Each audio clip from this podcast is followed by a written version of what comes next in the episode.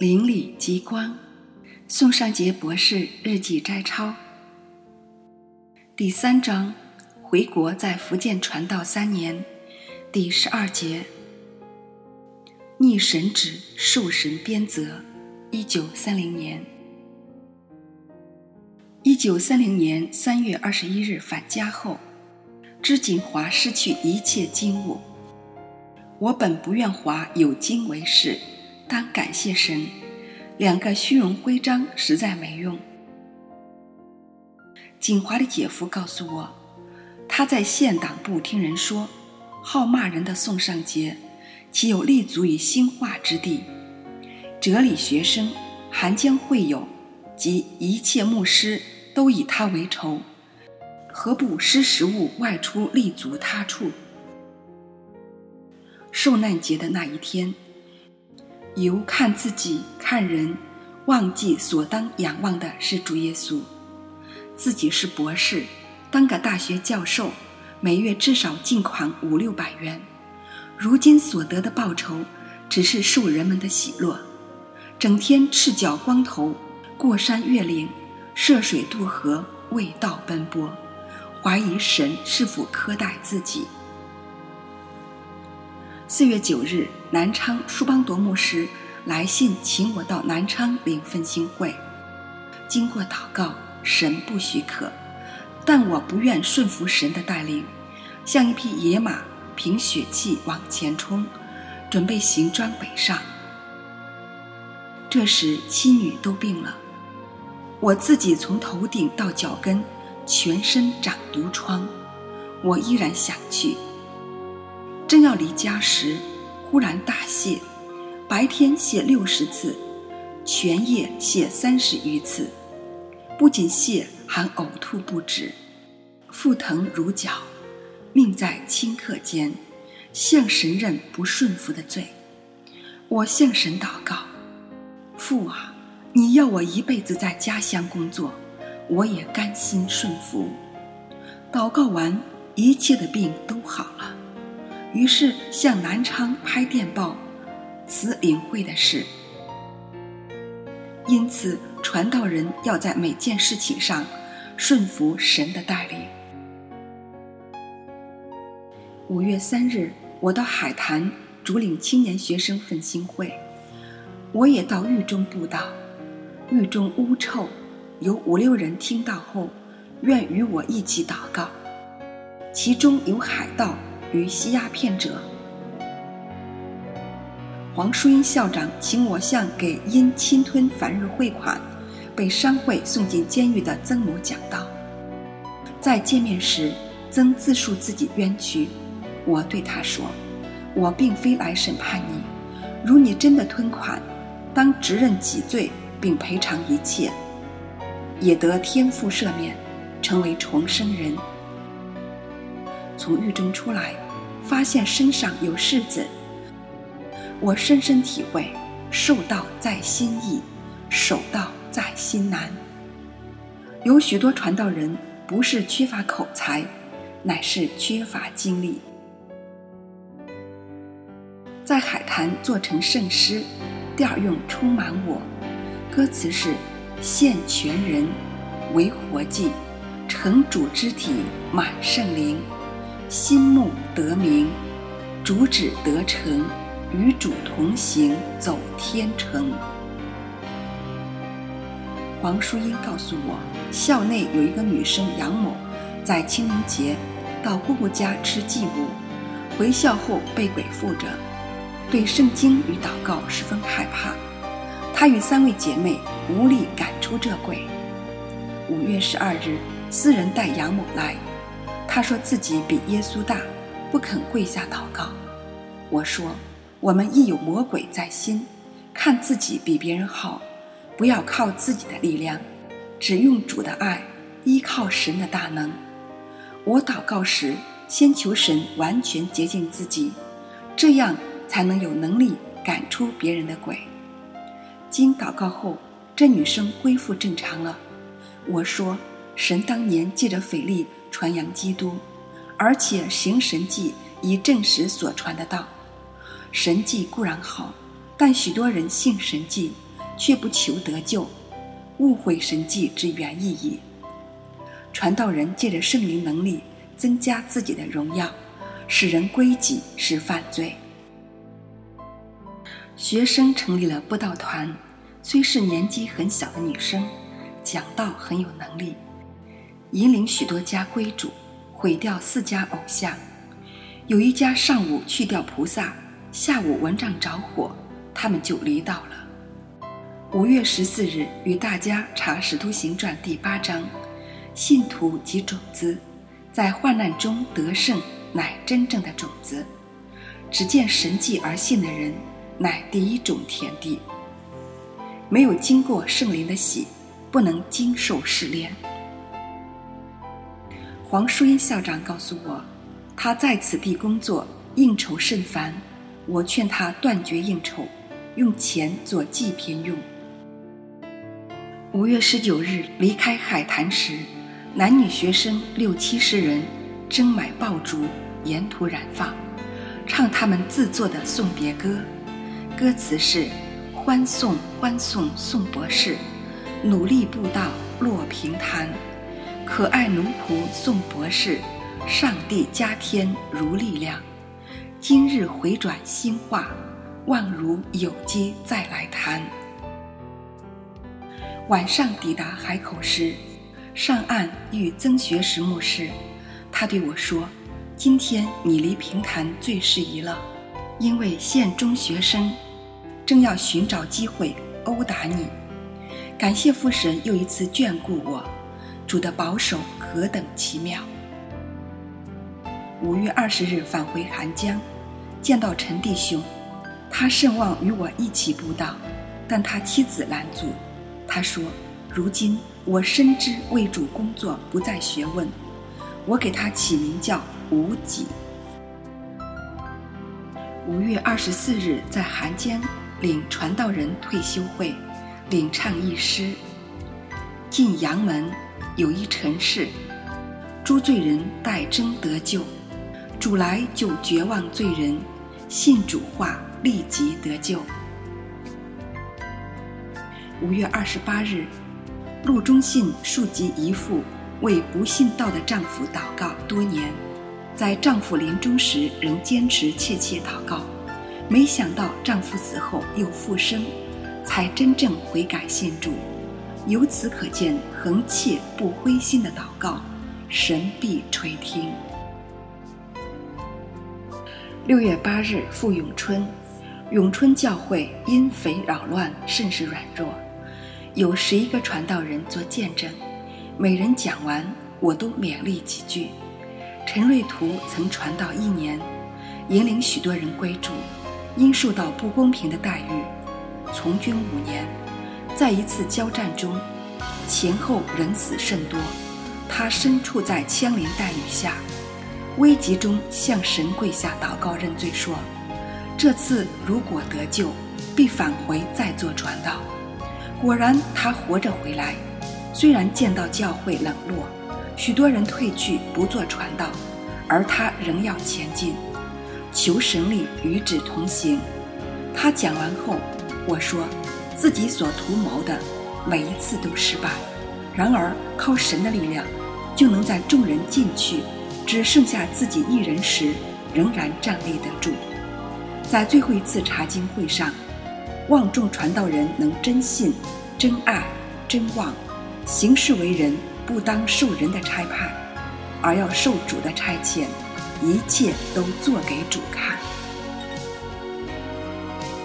一九三零年七月十一日，在土岭时遇到许多土匪兵，经会安时，见到年八十一岁、为主传道四十九年的老弟兄，说现在有二十余人能读圣经。当地有锦之娘，初吸鸦片，后到山上祷告，靠主戒掉鸦片。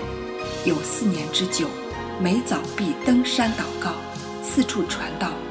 他为病人祷告时，要求病人必须或生或死都信主，而且要全家一起祷告。神也真是垂听他的祷告。一九二九年十二月二十一日，他患病，告诉家人七天后要回天家，并对家人述说在天堂所见，即劝母亲要传道之后离世。弟回家时，他再次睁开眼；父亲回家时，劝他安富天家，他方闭目归天家。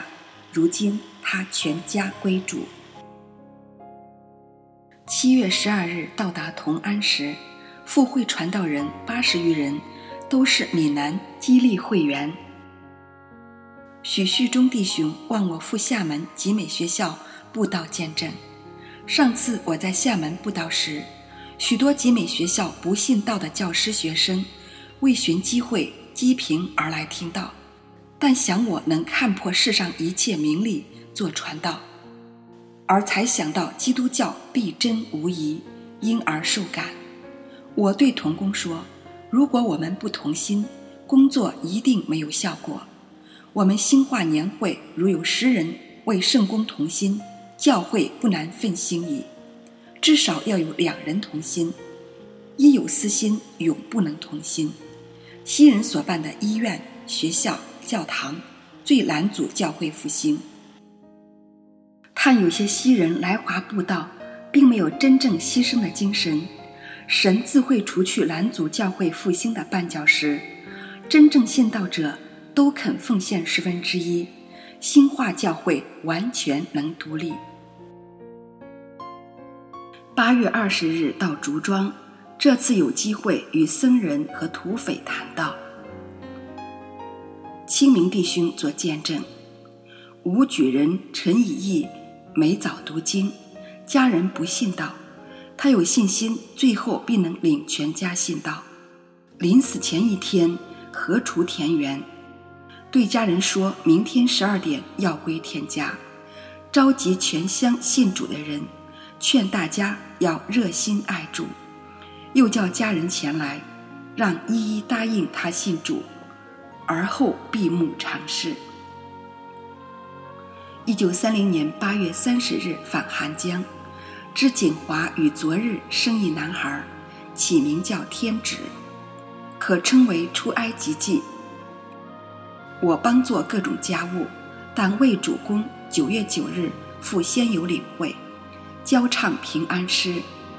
主赐我平安，主赐我平安，主所赐的平安，与世福无干。人不能夺去，平安乃在天。九月十三日讲道时，群妇狂奔台前，将我们推出门外。原来是土匪在半山放枪，我也奔出卧番薯叶间。事后乃心深受责备，对美太同工讲：“我临阵逃脱，实在惭愧，与主比较。”有霄壤之别，传道人非有热心与爱心，否则永远无法感化信徒。九月十六日，天虽下雨，团员们仍然分队布道，到金比金地家。金鼻告诉我，金地夫妇因为孩子不肯穿衣，便大打孩子，成为全乡笑料。我告诉他们，家庭礼拜之紧要。让他们彼此认错，这样消除怨恨，使全家和睦。先由信徒原来嫌会期太长，后则嫌太短。九月二十日，我们到轮头，此地过去乃先游最复兴的教会，如今一落千丈。一个妇女说家里的母猪病好，就信耶稣。我听后捧腹大笑。有信徒对我讲。你们尽力热心布道，但是我们当地名叫尽力与热心的两人，成为教会的绊脚石。他们出售吗啡，勒索不义之财，无恶不作。在我们离开轮头前，他们都认罪悔改，临热心下决心不再赚不义之财。九月二十七日到达沟尾，邱德新告诉我。他十二岁时，母腹疼，不能吃东西，医生认为束手无策。他恳切求神拯救母亲，并愿献身为主传道。一天梦中，神告诉他：“你的祷告已蒙应允，要增其母寿三十多年。”邱德新今年已四十三岁，他母亲仍然活着。由沟尾返回寒江，家中两个小孩都有病。看到一首诗，甚得造就。诗意如下：我乃金块，神乃炼金者，将我放在火中熬炼。金块不堪其苦，愿主人不立刻用它作为装饰品。主人仍然炼之，不予争辩。一旦炼毕，金块则自悟前院之非。神定要一味炼净，炼有定时，渣子去掉，自无需炼矣。海山领会期又到，十月四日到海山，召集全体女传道，开见证会，得知许多女传道、女教师被主的爱激励。传扬福音，遇到艰难时靠主得胜。十月十六日登圣人井，井底有三穴，与太平洋水相通。与八十多个学生一起查诗篇二十三篇，五个同学问我：“真有天堂吗？”我用许多老信徒去世，看见天使来接，还有许多死而复生者的见证证明之。我述说许多人有灵魂的证据，并说神的本意要人不见而仍信他的话，照神说的去行。魔鬼最大的计谋乃令人疑惑也，这也是许多自以为有知识的人不易得救的原因。还有人问我，为什么许多传道子弟不愿传？我说，非神特选者就不能传道。传道比当总统还光荣，将得到永远无比的荣誉。离海山时，女学生争来送别，校长叫他们不可离校，他们就放爆竹表示离别之情。上船时，众女传道流着热泪唱《再相会时》，我只有求神保守他们，主的爱永不离开他们。从海山回到家中，新生的小男儿患胎毒，病很重。锦华生选，女生戒。锦华希望我能在家不外出。南日岛的会期已到，我追念经上的话：只要凡事放胆，无论是生是死，总叫基督在我身上照常显大。为了主的工作。我只有将这个家交托给主。我对锦华讲许多圣女、历代女英雄可歌可泣的感人故事。家庭的劳累亦是最美的十字架。如能追忆主代死之苦，则可以得胜矣。林瑞玉等没有家庭之类，专门研究圣经，从未养育过子女者，对主代死之爱。实在不能体会，如果能用救主之爱帮助两个小孩长大，在天之赏赐大矣。所负之十字架，或教我大矣。有家庭之累者，方有家庭之乐；独身固有趣，然久则淡然无趣矣。十月二十三日到达南日岛，那里风浪大得惊人。王长家的猪圈甚臭，我乃召集众人到他家聚会。十月二十七日，陈某告诉我，他过去每见别人吸鸦片很厌恶，但他患奇疾时，吸鸦片好了，因而吸成瘾，甚至卖掉妻子，想戒，既又病，不得已又吸。几天来听到，决心事业悔改。美泰童工提醒我近来讲道不引经言。美国大布道家穆迪讲道得力点及引用圣经的话，他提得很对。开了一年传道人训练班，我感到训练信徒比训练传道人还容易一些。没有生命能力的传道人和缺乏圣经真理知识的传道人所讲的道令人厌听，不但不能救人，反而成为许多软弱人的绊脚石。但是又不能不同情他们，每月八九元，如何养妻活儿、扶老慈幼？没办法，只好搞副业，怎能专心以传道、祷告为事呢？另外，传道人的收入全靠信徒奉献来供给。信徒一见传道人，如见到讨债人。偶尔有几个人捐得多一点，就感到神乎其神。自傲自得，即使犯罪作恶，传道人只好不见不闻，更不敢指出他们的罪，反而一味献媚。教会中充满了哥林多教会所具有的罪恶。